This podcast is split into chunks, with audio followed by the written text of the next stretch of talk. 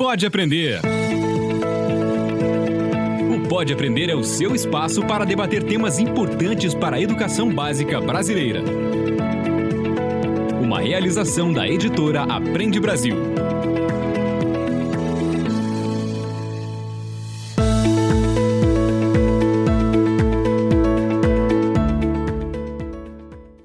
Eu sou a Danaí Búbalo, seja muito bem-vindo, seja muito bem-vinda ao Pode Aprender, o nosso bate-papo qualificado sobre a educação básica brasileira. Puxe uma cadeira, faça aquele cafezinho ou um chazinho, ou então pode deixar a conversa rolando no seu carro, porque hoje é dia de trocarmos muitas ideias e aprendizados.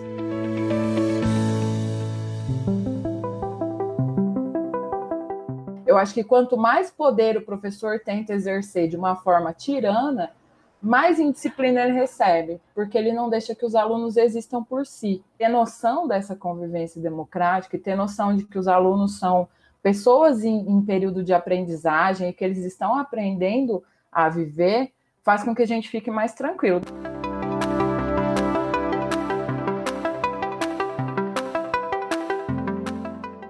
Neste episódio do Pode Aprender, vamos falar sobre um assunto que tira o sono de muitos educadores: a indisciplina em sala de aula.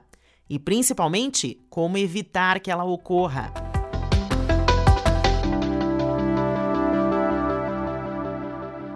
Livro aberto.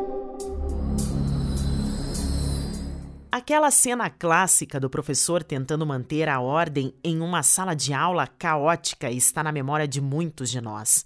A indisciplina é um problema que pode afetar o desenvolvimento dos estudantes, mas, por outro lado, faz parte da natureza humana, principalmente entre os mais jovens.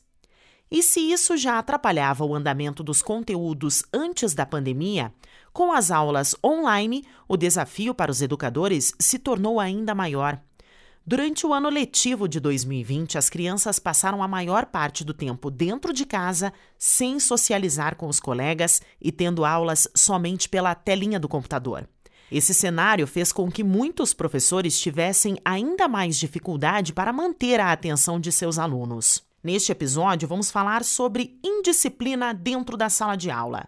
E para isso convidamos o Cláudio Marques da Silva Neto, que é doutor em educação pela USP e autor do livro Indisciplina e Violência Escolar: Dilemas e Possibilidades.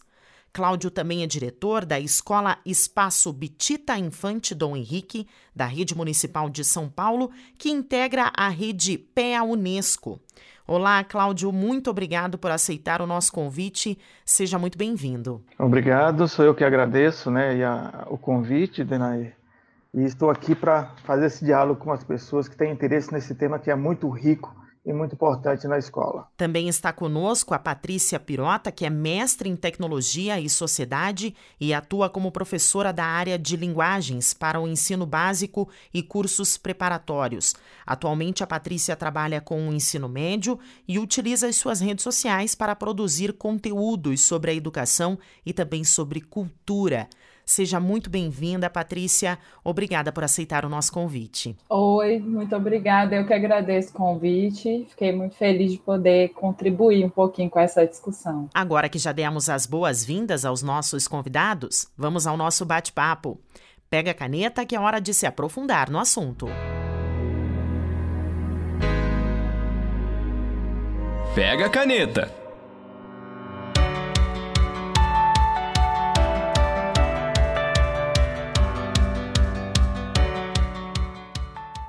A mais recente pesquisa internacional sobre ensino e aprendizado, TALES, divulgada pela Organização para a Cooperação e Desenvolvimento Econômico, a OCDE, mostrou que os professores brasileiros passam, em média, 67% do tempo realmente ensinando os conteúdos previstos. No restante do tempo, eles se dedicam às tarefas administrativas, como, por exemplo, fazer a chamada, e também às tarefas disciplinares, como manter a ordem na sala de aula.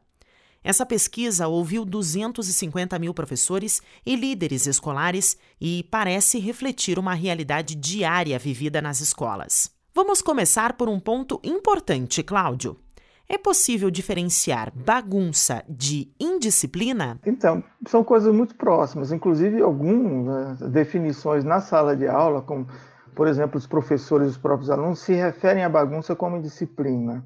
Eu não vejo nenhuma distinção muito diferente de uma coisa da outra. E você, Patrícia, concorda com o Cláudio? Eu acredito que na educação básica, que muita gente acha que é bagunça, na verdade é a forma como eles se expressam. Né? Principalmente se for tratar o ensino fundamental 2, eles falam todos de uma vez e, e falam alto e tal, e muita gente confunde isso com indisciplina. Eu vejo que muitas vezes o que parece indisciplina é, na verdade, só o jeitinho deles se colocarem, né? Mas é muito próximo, como o professor Cláudio falou, é uma definição muito, muito próxima, dependendo da idade mesmo. E a falta de disciplina deve ser atribuída a um conjunto de fatores, a um contexto, a uma pessoa, Cláudio? Uma coisa fundamental para se fazer quando se pensa nesse tema, quando se discute né, disciplina, é justamente conceituar a indisciplina, é definir a indisciplina. Né? que a indisciplina ela vai estar em operação quando houver o desrespeito ao contrato pedagógico ali instituído, né? Então, quando a gente vai colocar isso como bagunça ou como indisciplina, se atrapalha a aula, então é o fim que aquilo vai se dar e que a gente vai definir ou distinguir se é indisciplina ou não é indisciplina, né? Então, a indisciplina é isso. Então, assim, a indisciplina, como você disse, assim, ela é multifatorial, não existe uma, né, um jeito só de indisciplina, não existe um único fator. O que os, os estudos né, a literatura vem indicando é o seguinte: a indisciplina é um tema complexo, de múltiplos fatores, e a sua intensidade ou a sua forma ela vai variar de acordo com alguns, algumas variáveis, como, por exemplo, a idade dos alunos, o sexo dos alunos, né? O nível de ensino, entre outros. Então, é isso que a gente precisa prestar atenção quando a gente lida com um tema tão delicado e tão importante como esse. Bom, o cenário de volta às aulas no Brasil ele ainda não está totalmente consolidado. Muitas cidades voltaram com as aulas presenciais, em outras ao ensino híbrido. Então, que medidas os pais e os professores podem tomar para ajudar a melhorar a disciplina das crianças? Eu acho que primeiro a gente precisa fazer uma coisa com os alunos que é não é costume, que é colocar eles como autônomos no processo da, da educação. Né? A coisa que o Paulo Freire fala muito, que é essa a pedagogia da autonomia, quando eles se veem responsáveis pela educação deles, a, o nível de indisciplina diminui muito. Então, ensiná-los, que é uma coisa que não se nasce sabendo, mas quanto mais noção da importância deles no processo eles têm, menos indisciplina eu vejo em sala de aula. Né? Por exemplo, ano passado eu dei aula o ano todo basicamente online, e eu tive raríssimos episódios de, de indisciplina. Assim. Teve um ou outro, mas aí eles acabavam entendendo que aquilo não era bom de acontecer. E eu acho que os pais têm que fazer parte desse processo. Muitas vezes os pais também acham que os alunos são. Ah, não, eles têm que aprender sozinhos, mas eu acho que é uma construção. Como o professor Cláudio falou, é multifatorial. O professor faz a parte dele, os pais fazem a parte dele, só que o que eu percebo, né, nos meus últimos anos dando aula, é que todo mundo tenta fazer sua parte e esquece de mostrar para o aluno que ele também tem que fazer a parte dele. Então ele fica ali meio que, ah, não, eu vou fazer só porque meu pai está mandando, ou só porque meu professor está mandando, e ele não percebe que ele tem que fazer, porque faz parte da responsabilidade dele enquanto, enquanto aluno mesmo, sabe? E qual que é a sua concepção, Cláudio, com relação a esse assunto? A minha concepção parte do seguinte princípio: a disciplina não é uma coisa indesejada. Né? Por mais que a maioria pense dessa maneira. A disciplina é um fenômeno social altamente relevante nos processos históricos de construção e mudanças sociais. Então, portanto, a disciplina é um fenômeno, um fenômeno que faz parte da vida das pessoas. E é um fenômeno também que está na escola, né? Então, portanto, a indisciplina na escola não é uma coisa indesejada. Ela passa a ser um problema quando isso vira uma forma de contestação, né? Porque assim, a indisciplina ela não opera individualmente ou isoladamente, né? Fora do trabalho do professor e da atuação dos alunos, dos estudantes. A indisciplina, na verdade, ela é associada a alguns outros temas, como por exemplo, né, o poder. Quando a gente fala de indisciplina, está falando de poder. Né? A gente está falando desse poder do professor, de que forma ele quer ministrar suas aulas, de que maneira ele quer instituir uma determinada ordem, né? com seu grupo de estudantes. E também, né, além desse poder, a gente tem uma coisa que é fundamental, que é a questão da autoridade. Então, como é que o professor funda a sua autoridade? Então, veja, antes da indisciplina, que é um produto, né, a gente tem a relação de poder que é instituída e o tipo de autoridade, em que, é, quais são as bases que essa autoridade está fundada. Então, a partir disso, a gente tem. O que eu costumo é, dizer é o seguinte: a indisciplina ela não é condição para os alunos aprenderem, ela é produto da aprendizagem. Até mesmo a forma dos alunos aprenderem, a função social da escola está muito diretamente ligada à questão da indisciplina. É claro que assim tem que ter um certo nível de controle desse, dessa indisciplina, senão as coisas vão também para o caos. Né? A indisciplina ela é um indicador de que alguma coisa não vai bem. Então, se essa coisa não vai bem, a gente vai ter que investigar. E daí, uma última coisa, uma observação também que é importante, as escolas que resolvem né, e que conseguem ter um nível de disciplina bom para um excelente trabalho pedagógico, são aquelas escolas que não incidem a sua ação diretamente sobre o disciplinamento para chegar a um nível de disciplina. Ou seja, o que é isso, disciplinamento? É ficar punindo exemplarmente os alunos com a intenção de que a ordem seja instituída essas escolas, geralmente, que conseguem esse nível de estabilidade de um bom trabalho pedagógico, elas vão justamente trabalhar na questão do poder da sala de aula, do poder do professor, né, da autoridade do professor, do nível de democracia que esses alunos têm na escola.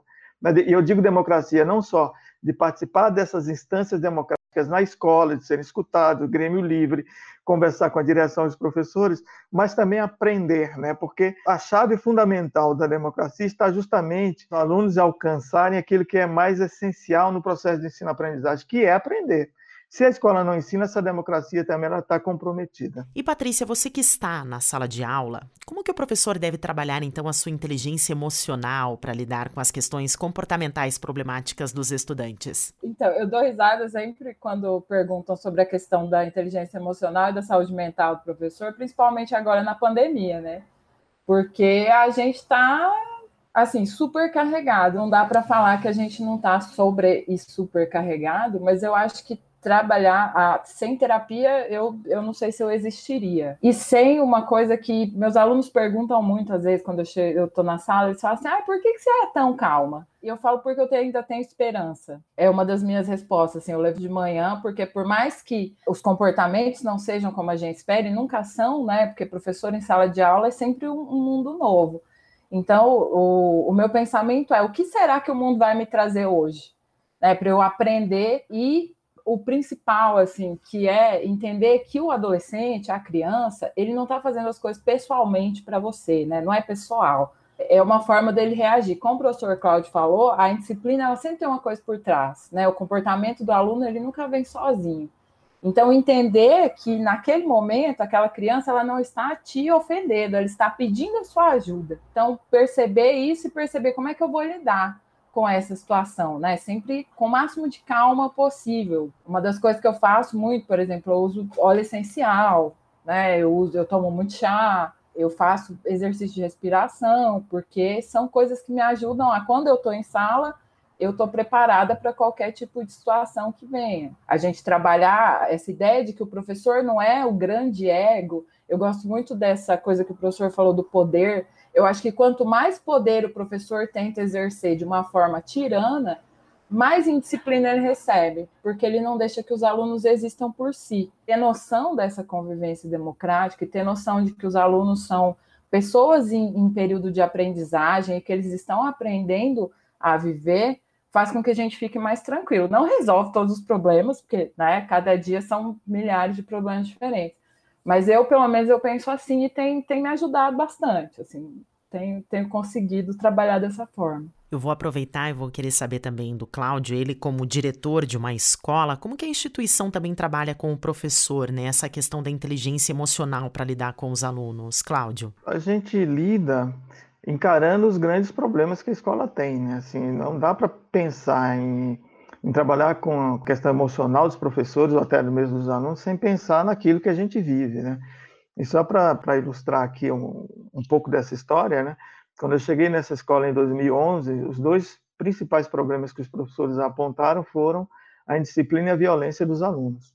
E hoje a gente já atingiu um nível, né, depois de 10 anos, exatamente, de a indisciplina e a violência serem coisas que não exigem a preocupação ao trabalho da escola. Como é que isso se resolveu? Não foi só lidando com os temas em si, foi também dando atenção para a, as angústias, né, os dilemas que os professores e os alunos também enfrentam. Então, como é que a gente lida com isso? Primeiro, é tá tornando esses temas, né, parte da formação dos educadores. Então, tem que levar para as pautas de formação, você tem que estudar, né, questão emocional, você tem que contar com parceiros, por exemplo, né? A nossa escola, a gente tem um parceiro chamado Carlotas, né, que é uma empresa social, que trabalha com empatia, com a questão do respeito. Então, esse parceiro foi fundamental para lidar com essa questão emocional, tanto dos profissionais quanto também dos alunos, porque a gente, inclusive, né, a xenofobia na escola. A escola tem uma parcela considerável de 27% de estrangeiros que eram discriminados.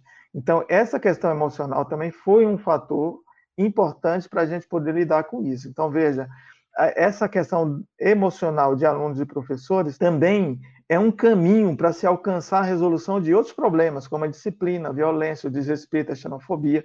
Então, e como é que você faz isso? É levando para a pauta de formação. É criando momentos, por exemplo, nas reuniões, para que você faça esse tipo né, de atividade também, de descontração, né?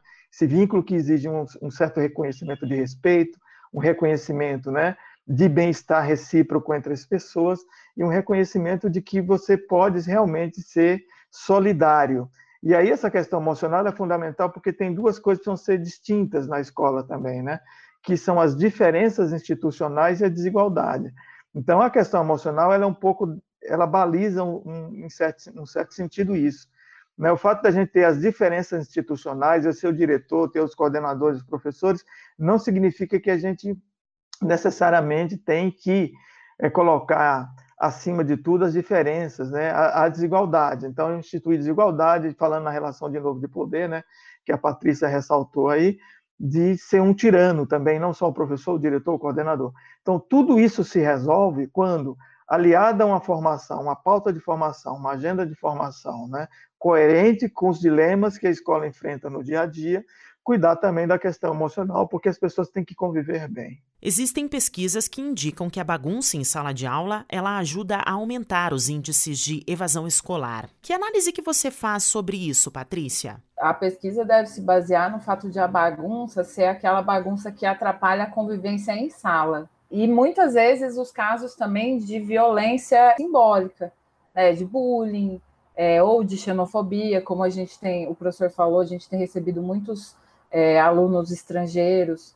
É, então, eu acho que essa bagunça, e muitas vezes ela não se dá apenas durante a aula, né? ela se dá nos momentos em que os alunos estão ali, ou na troca de professores, ou no, na hora do intervalo, por exemplo. Essa disciplina não é aquela clássica né, contra o professor, mas sim aquela dos alunos contra si mesmos. Eu, eu acredito que atrapalhe bastante, sim e possa contribuir para que haja a desistência de muitos alunos, principalmente dependendo do, da classe e da, do gênero ou da raça, né, do, dos entornos interseccionais, assim. Voltando novamente com relação então ao Cláudio ser diretor de escola, ele estar presente nesse ambiente escolar, também lida com essa questão da evasão escolar, né, Cláudio?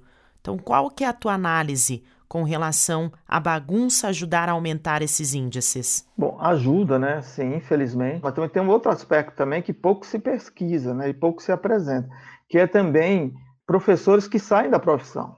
Né? Então, tem pesquisas também que indicam que a bagunça em disciplina faz com que os professores abandonem a profissão docente.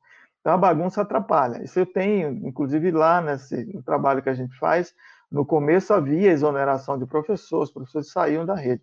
Quando você né, melhora o nível de disciplina da escola, né, mas construindo uma disciplina com a questão da autoridade, tendo como principal pressuposto o respeito ao aluno, né, o respeito à diversidade, isso muda. E aí a evasão escolar também ela é revertida. Então, pesquisas geralmente indicam, isso é um fato. Escolas que não têm né, tanto problema de indisciplina, eles não têm também tanto problema de evasão. E aí eu queria chamar a atenção de uma coisa que apareceu na minha tese, que foi justamente isso, né? Às vezes esse neologismo entre indisciplina e bagunça. Eu usei um instrumento, né? Às vezes a gente vai buscar a definição de bagunça né? na literatura, de alguns pesquisadores que já escreveram esse conceito, alguns livros que descrevem esse conceito, Então, um instrumento que eu apliquei com os alunos e com os professores, invariavelmente aparecia a palavra bagunça, né, como um sinônimo de indisciplina. Então, eu, eu acho que é importante, sim, às vezes considerar, e aí a Patrícia tem razão, né, você saber se essa ideia de bagunça com a qual se trabalha é justamente a ideia de bagunça que quer se dar em disciplina. Né? Se for, tudo bem, não há problema. É dessa bagunça que eu falo, uma bagunça que se associa à questão da disciplina porque ela inviabiliza a aula. Né? Mas, assim, é fato, as pesquisas indicam que a bagunça, de fato, ela é, incide sobre a evasão dos alunos e também sobre é, a, o abandono da profissão docente. Um ambiente educacional conturbado afeta nos índices de educação e, obviamente, também no aprendizado das crianças. Mas como de fato isso pode ser resolvido a curto prazo, Patrícia? Ai, menina, não tem como falar de educação a curto prazo, não. Eu acho que assim, existe um planejamento, talvez a curto prazo, de pensar a formação dos profissionais, dar estruturas que sejam adequadas para os estudantes, pensar em psicólogos, porque não tem como lidar com o produto, que é a indisciplina que o professor Cláudio falou, se a gente não lidar com, com aquilo que vem antes, né? Experiências que eu tive nos meus anos de sala de aula. As escolas que tinham as agremiações dos alunos, em que eles se sentiam mais participativos dentro da, das decisões, em que eles eram tratados com mais afeto, né, com mais respeito, eram os lugares em que havia menos indisciplina. Não que essa indisciplina ela, ela cabe para sempre, afinal de contas, a gente está de novo falando né, de seres em formação, mas isso ajuda muito a e melhorando as situações. Mas eu, eu acredito que a curto prazo, em educação, é impossível a gente pensar. Né? É, um, é um trabalho a longo prazo. O professor mesmo falou que na escola em que ele está são 10 anos né, de um trabalho. E esse trabalho, às vezes, com um ano você consegue resultados, todo mundo participar, se houver colaboração. Mas, tirando isso, eu acho que é um trabalho constante, tanto da parte da infraestrutura escolar, né, professor, coordenação, diretor, quanto da parte do aluno, quanto da parte das famílias, assim, acho que não, não tem, eu não tenho essa resposta. E eu gostaria de saber do Cláudio, então, não existe problema a ser resolvido a curto prazo, temos que pensar a médio e longo prazo para resolver o problema de uma vez, é isso mesmo, Cláudio? É isso mesmo, porque, assim, não há o David Copperfield da educação, né? E em relação à educação, a gente tem um modelo, né, um ideal de escola, um ideal de educação, e tudo isso é construído. Assim. Então, tem conquistas que vêm a médio prazo, mas na maior parte dos casos vem a longo prazo. Né? Porque quando a gente fala de escola, né, de um tipo de funcionamento de escola, aquele funcionamento mais harmônico, nós estamos supondo que tudo funciona bem naquele lugar. Né? E aí a gente está falando de cultura. Então, como no plano social há uma cultura a ser mudada no plano social, isso requer tempo, porque é um processo histórico, na escola também isso não é diferente. Esses processos também são sócio-históricos, porque aqueles sujeitos estão naquele lugar. E uma coisa também que é interessante, quando as mudanças começam a entrar em processo, é que o corpo dessa escola ele vai mudando. Então, por exemplo, nesses 10 anos, como nós mudamos a escola, né, com esse ideal de escola, com o princípio, com uma escola fundada na democracia, muitas pessoas que faziam parte daquele grupo não estão mais, porque elas começam a sair porque fica incompatível. Então, assim, o problema de não se ter um projeto é essa, porque as pessoas convivem, cada uma com a sua concepção, né, com o seu tipo de pensamento, e, e isso não converge para a construção de um projeto. Quando se tem um projeto claro, isso começa a distender. Então, as pessoas vão procurando outros caminhos, outros lugares, e outras pessoas vão chegando. Né? Então, esse é um, outra, é um outro indicador de que esse processo ele não é feito a curto prazo, é um processo a ser construído. E uma coisa importante também, não é no plano individual, porque muitas vezes a gente tem educadores, né, educadoras que pensam, né, que têm uma, uma prática pedagógica coerente com um bom modelo de escola, democrática e tudo mais, mas não funciona porque no conjunto você não tem ali todos os educadores, educadores que pensam da mesma forma. Portanto, isso é uma coisa institucional, é da escola, é da cultura escolar que precisa ser gestada para isso. Então, nesse sentido, assim, é médio e, e, longo prazo mesmo. É claro que o curto prazo também não pode ser menosprezado, porque são os, os passos que começam a ser feitos que são quase imperceptíveis. Então, o que acontece com o curto prazo é isso, é que tem as ações, mas elas não podem ser medidas. O que a gente vai poder constatar mesmo é em médio e longo prazo. Quem acompanha nosso podcast sabe que nós estamos sempre em busca de iniciativas de sucesso que sirvam como inspiração para outros educadores. Para se inspirar. Eu sou Érica Gonçalves, coordenadora do ensino fundamental da Secretaria de Educação de Guaxupé, Minas Gerais. Temos como objetivo o desenvolvimento da autonomia moral e intelectual de nossas crianças. E lidar com questões de indisciplina, falta de limites, agressões físicas e verbais é um desafio para todos os educadores. Encontramos nos estudos da teoria piagetiana uma compreensão clara dos procedimentos adequados para lidar com essas situações. Diante desses estudos, modificamos a nossa metodologia de trabalho. Atualmente, realizamos rodas de conversa, assembleias, votações, estabelecimento conjunto de regras e combinados, escutativa dos alunos. Essas práticas são essenciais para garantirmos um ambiente livre de indisciplina e coerções em nossas escolas.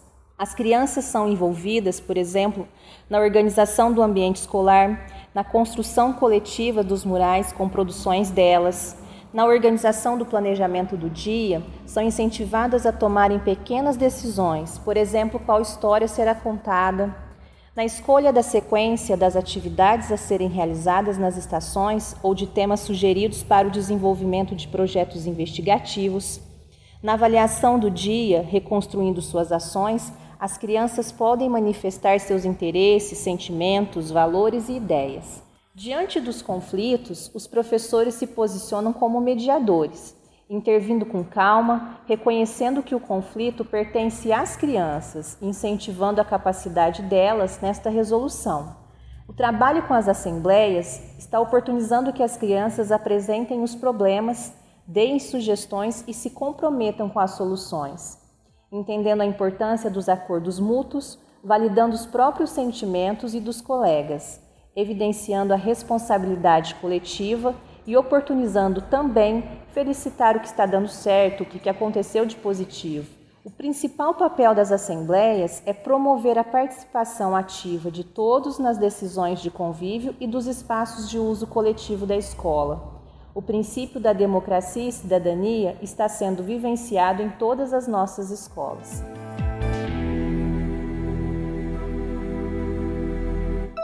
Múltipla escolha. Chegamos ao momento do nosso episódio em que pedimos para os nossos convidados que deixem algumas dicas de conteúdos que podem levar o nosso bate-papo além do podcast. Então, Patrícia, você tem algum livro, algum conteúdo, um artigo que possa indicar para os nossos ouvintes sobre indisciplina em sala de aula?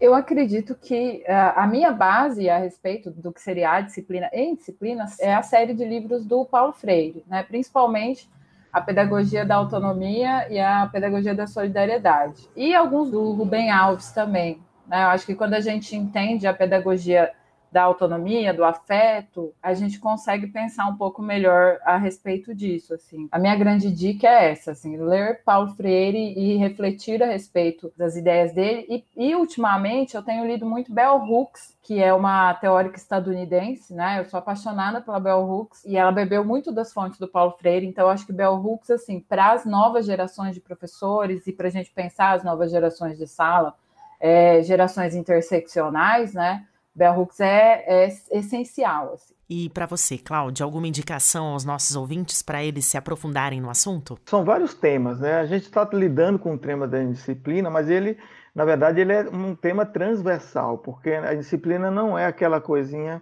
fechada que a gente vai ler sobre ela e vai resolver todos os problemas da escola. Nós temos que nos apropriar, como a Patrícia falou, né, de outras leituras. Então, além da, das leituras específicas de disciplina, né, eu tenho o meu livro em disciplina de violência escolar, dilemas e possibilidades, tem outros, outros livros, né? Tem a minha tese de doutorado, a minha dissertação de mestrado, que a dissertação de mestrado eu acho que ela é extremamente rica, porque, na verdade, ela não foi tentar descrever e falar sobre a indisciplina, ela fez uma, uma inversão. Ela foi tentar né, inventariar aqueles fatores em que uma escola ela consegue construir a disciplina. Então, é um livro que uma, também vale muito a pena ler, né? A dissertação também é uma, uma, uma boa leitura. E tem aquelas leituras que vêm, porque não dá para falar de disciplina sem falar de cultura escolar, sem falar da diversidade na escola, né? Então, além de ler Bell Hooks, Angela Davis, né? Que são essa galera aí praticamente da mesma geração, né?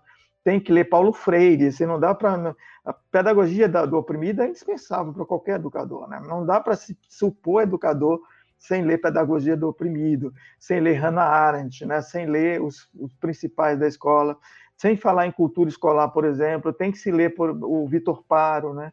Que é um professor da Universidade de São Paulo que fala sobre a escola, né? Então, Vitor Henrique Paro é um bom autor.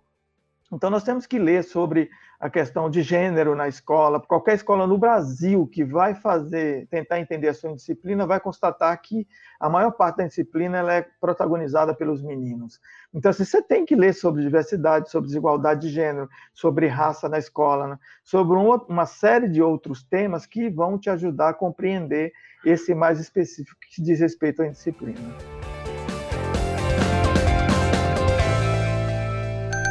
Diversão para casa. Estamos chegando ao fim de mais um episódio. Eu gostaria de agradecer a presença dos nossos convidados, do Cláudio e também da Patrícia. E nós sempre abrimos um espaço, né, para que vocês deixem um canal de contato para os nossos ouvintes, até para que eles possam acompanhar o trabalho de vocês. E se tiver alguma dúvida ainda com relação ao assunto, para dar continuidade aí nessa conversa. Então, Cláudio, onde que o pessoal pode te encontrar? Como que eles podem conversar contigo? Eles podem me encontrar né, no Facebook, eu estou lá, Cláudio Neto. Podem me encontrar no Instagram, que é Cláudio Marques da Silva Neto, encontra né, lá facilmente. Pode ser por e-mail, né? claudioneto.alumniusp.br a gente se comunica, a gente se fala e a gente pode ir trocando ideias, como sempre eu faço com educadores que entram em contato comigo. E tem as minhas publicações também, né? Eu escrevi um certo tempo na revista Nova Escola, se procurar lá por Cláudio Neto, eu discuto vários temas como disciplina, gestão escolar, né, é, relação com os professores. Se buscar Cláudio Neto, Nova Escola, também vão encontrar lá alguns materiais, muitos textos e também formas de se comunicar comigo. E Patrícia, qual que é o seu contato para deixar aos nossos ouvintes? Eu estou em todas as redes sociais, no Instagram, no Twitter. Eu não estou no Facebook, na verdade, como Patrícia Pirota.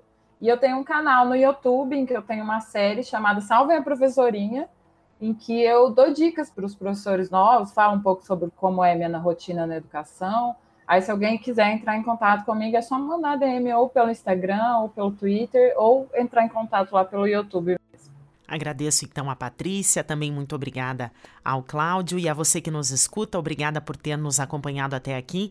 Lembrando que você pode sempre enviar as suas perguntas, os seus comentários e também as sugestões pelo nosso e-mail, o podeaprender@gmail.com e nos acompanhar na sua plataforma de podcast preferida, além das redes do Aprende Brasil. Até a próxima. Com produção e edição de Central Press Brasil. Este podcast é uma iniciativa da editora Aprende Brasil. Um futuro melhor por meio da educação.